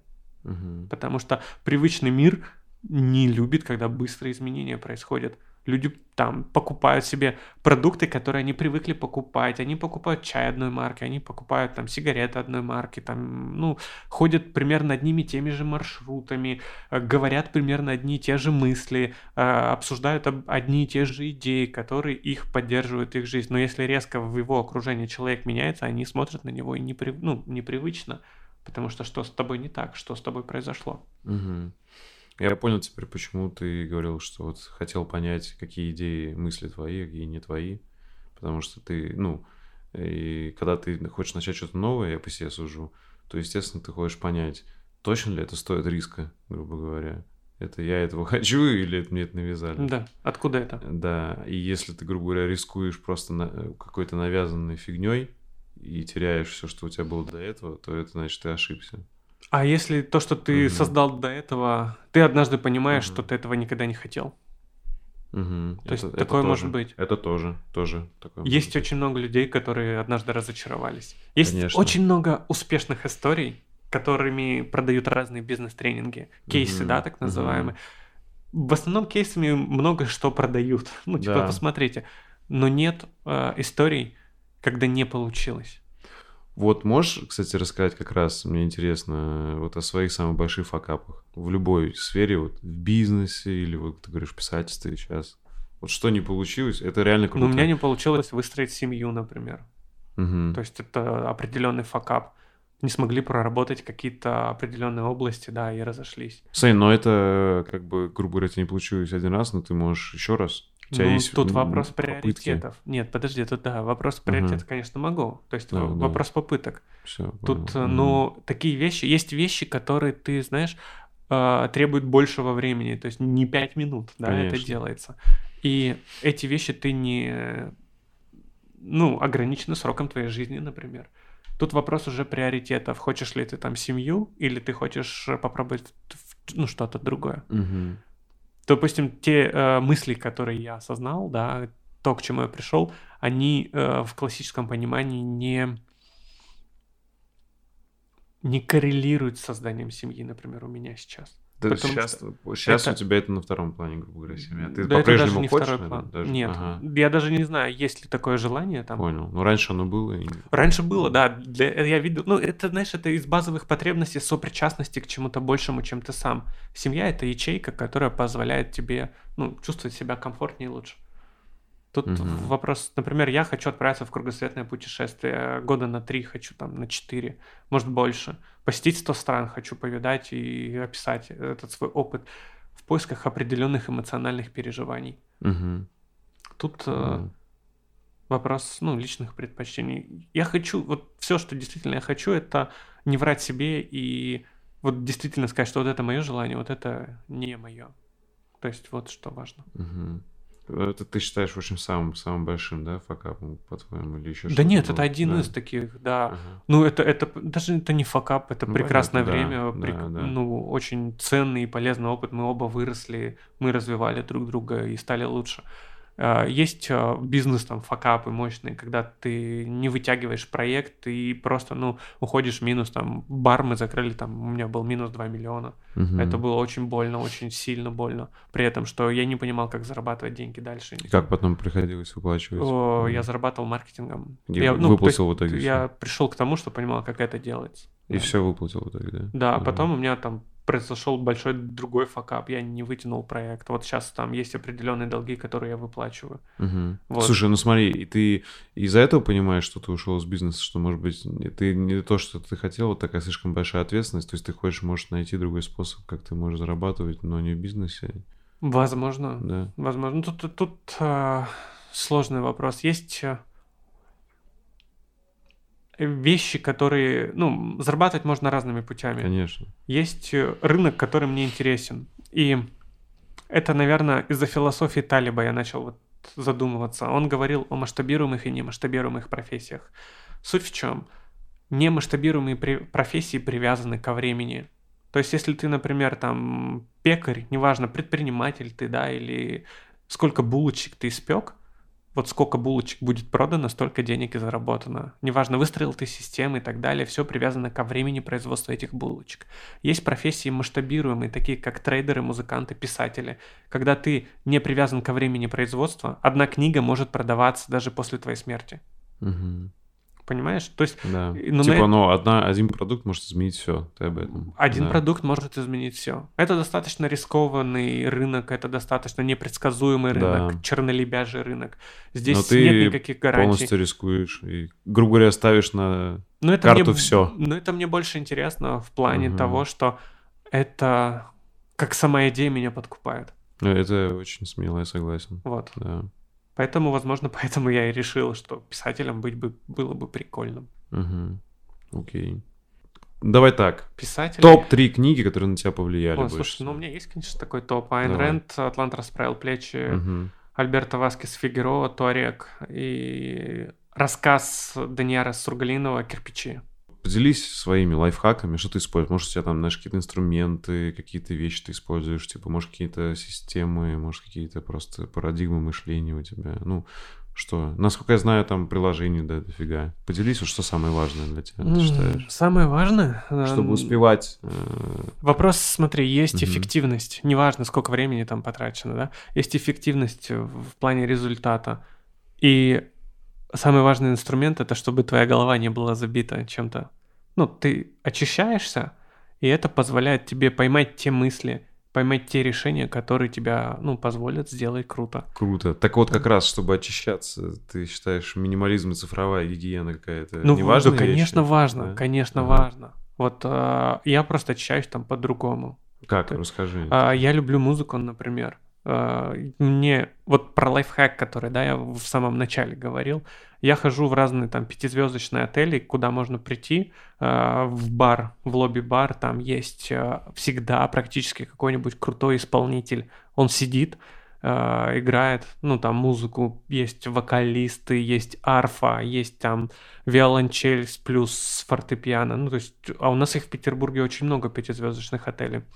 Можно прийти, взять там кружку кофе, чай, сидишь, наслаждаешься крутой музыкой, я просто часами там залипаю. Круто. Типа такие, грубо говоря, э, топ-концерты за недорого, да? Типа Вы того. сказать, почти за Да, а- сказать. артисты там очень крутые.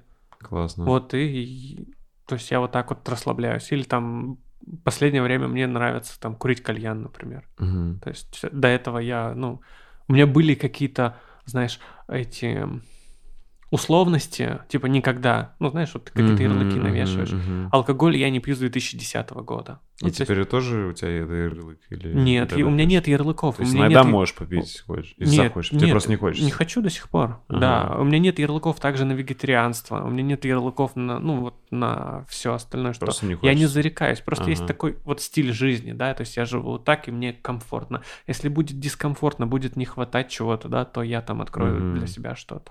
Мгм. Понял, окей. Слушай, смотри, ты рекомендовал э, книги, которые на тебя повлияли, да? Тебе понравились. Э, А можешь порекомендовать фильм или несколько фильмов, которые на тебя повлияли тоже? Кино. Ты вообще как кино относишься? Сталкер, Тарковский. Вот недавно буквально посмотрел. Мгм. Очень крутое кино. Там фильм «Начало». С э, этим. Ди Каприо. Мгм. Да, классно тоже. Окей. Стэнли Кубрик. э, Название только что вылетело. Космическая Одиссея. Мгм. Крутой фильм. Окей, слушай, а не смотрел фильмы? Есть фильм, я забыл название. Он у меня на самом деле входит в топ, которые меня прям зацепили. Раньше в ВК у меня он был написан, потом я просто как очистил, все удалил. Короче, это тот же режиссер, который «Умница Вилл Хантинг» снял. Смотрел «Умница Вилл Хантинг»? Нет? Я не помню. В общем, я забыл название. Я если вспомню, там, если народ захочет, в комментарии скину. И так тебе там про то, как парень черный, там в черном квартале, там, в Бруклине или где-то, в Нью-Йорке. а, У него интересы, там, в основном друзей всех баскетбол, рэп. Мгм. Он очень много читает. Он тоже с ними нормальный дворовой пацан такой, тоже там баскетбол и рэп. Но он очень много читает, и, мы... и однажды они там поспорили с пацанами, есть типа заброшенный дом на районе, как будто никто не живет, у них там мяч что-то закатился или что-то. Поспорили, что типа, ну, он типа э, струсит туда пойти. Мгм. Он то не, э, грубо говоря, не струсил, пошел, и там, оказывается, жил писатель, который... В этом доме? Да, в этом доме уже давно, и он просто такой заброшенный. Нет, я не вот. смотрел. И не он знаком. стал его учеником. И Хм. он его учил, как писать. В общем, классный фильм, я тебе рекомендую. Мне, мне он очень зацепил. ски- Скинешь. Да, я просто скажу так, вот то, что ты делаешь сейчас, музыка, кино. Музыку ты продолжаешь писать все равно? Да, пишу. Но это очень долго времени занимает, поэтому очень Мне это медленно. реально близко. Я понимаю, что э, мне бы хотелось в этом себя тоже попробовать. Мне всегда это было интересно. Но я понимаю, что я это оставил на какой-то, знаешь, грубо говоря, период жизни, какой-нибудь ближе уже к старости, наверное. Или там, не знаю, после 40. Мгм. То есть сейчас я понимаю, что вот как раз-таки цель э, то, что я сейчас делаю, э, с образованием, образовательные проекты, там, ну, личную там семью развивать тоже и строить. А в будущем я понимаю, что мне это было бы интересно, допустим, какую-то... Если не автобиографическую книгу, то как минимум какой-то опыт свой изложить в книгу было бы прикольно. А музыку тоже хотелось бы хотя бы что-то попробовать поиграться, посоздавать. Мне это интересно. Ну, важно, да, как чувствуешь. Ну, это мое мнение, что угу. если чувствуешь, что надо делать, надо делать. Угу. Все. Тут какой еще может быть критерий? Вот, я, я себя понял, что я, знаешь, такой человек, которому вот э, я какой-то организатор, предприниматель точно. Э, и, ну, мне нравятся творческие проекты. Я себя больше вижу, допустим, не как музыкант. Я могу чем-то научиться, я пробовал. Допустим, uh-huh. на ударных научился играть, там, на гитаре пробовал. Но э, я понимаю, что я могу гораздо, как раз это, наверное, может, о масштабах мышления, не знаю. Мне кажется, я могу гораздо более что-то крутое сделать для общества и для себя, если буду вот именно как какой-то предприниматель, организатор в этом процессе, чем просто музыкант. Угу. Вот, ну, поэтому я как вот, чувствуешь? да, вот смотрю на это с этой стороны. То есть мне хочется создавать, э, участвовать в творчестве, но вот скорее всего как э, человек, который запускает какой-то процесс. Э, типа группу собрать да, там, да, да, да, типа грубо этого. Продюсировать. Да, продюсировать. Вот это я чувствую мне близко. Я думаю, одна, одна из как раз-таки, знаешь, частей личности у меня это продюсер точно. Создавать проект, продукты. Да. Ну, это круто, да. Вот, это важно. Вот для меня это, наверное, самое важное чувствовать себя угу. и делать так, как нравится. Окей. Слушай, и что чаще всего ты слушаешь? Можно услышать тебя в наушниках или в колонках? Это музыка, аудиокниги, может, или какие-нибудь подкасты слушаешь? Последнее время? Ну, вообще, да. YouTube. YouTube, да? YouTube обрат. Ну, Ты премиум купил? Конечно, типа, конечно, слушаешь, обязательно. Да. да, аудио. Всякие это что в основном? Что за Ну, что смотришь? Может, у тебя любимые какие-то блогеры есть? Или Слушай, каналы? я очень много такого эзотерического смотрю. Угу. То есть эти вещи помогают мне как-то настроиться на... Ну, ну что, например, интересно?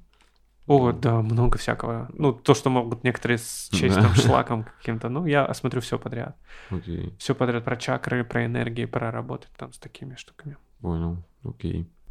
Тогда, если ребятам захочется тебя найти и как следить за тобой, твоей деятельностью, где им лучше всего это сделать? Может быть, вот Яндекс.Дзен или где? Ну, я думаю, что-то оставим, да, в контактах. Там Дзен можно. Угу. Тут вопрос, э, что они хотят. Да. Смотреть, надо ли им это. Ну, я говорю, если им интересна твоя личность. Да, ну, хотят. я буду, наверное, издаваться под псевдонимом Tenkyus. Это можно будет загуглить. Там в Инстаграме у меня есть и в Дзене контент, который я сейчас выкладываю. Еще YouTube канал вот стал uh-huh. развивать. Ну, это, думаю, три платформы, где можно что-то изучить. Окей. Все, спасибо, что пришел. Спасибо большое за разговор. Покеда. Да.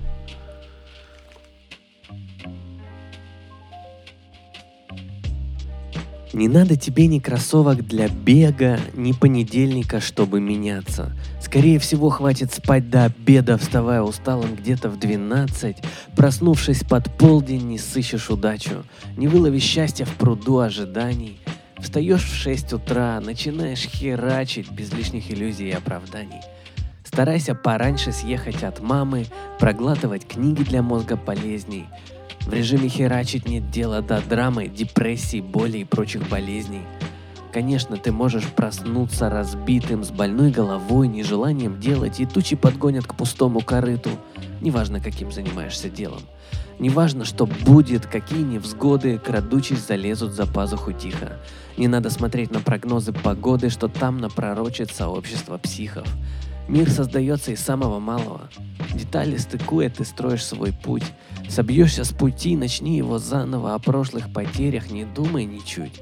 И только вот так, в стабильном движении, сквозь годы упорства, усилий, труда, опору найдешь в спокойном терпении и создашь настоящие в мире дела. Ну что, народ, на этом все на эту неделю. Спасибо вам за просмотр и прослушивание. Вы можете подписаться на подкаст на YouTube, iTunes и SoundCloud. Я буду очень рад, если вы оставите свои отзывы в комментариях, поставите оценку на iTunes и поделитесь этим выпуском с друзьями. Это поможет подкасту и даст возможность еще большему количеству людей узнать истории моих гостей и вдохновиться, чтобы начать что-то стоящее в своей жизни с нуля. Чтобы не пропускать новые выпуски, нажмите колокольчик на YouTube-канале. Также вы можете поддержать подкаст на моем патреоне по ссылке patreon.com чернобаев. Всем спасибо и всего доброго.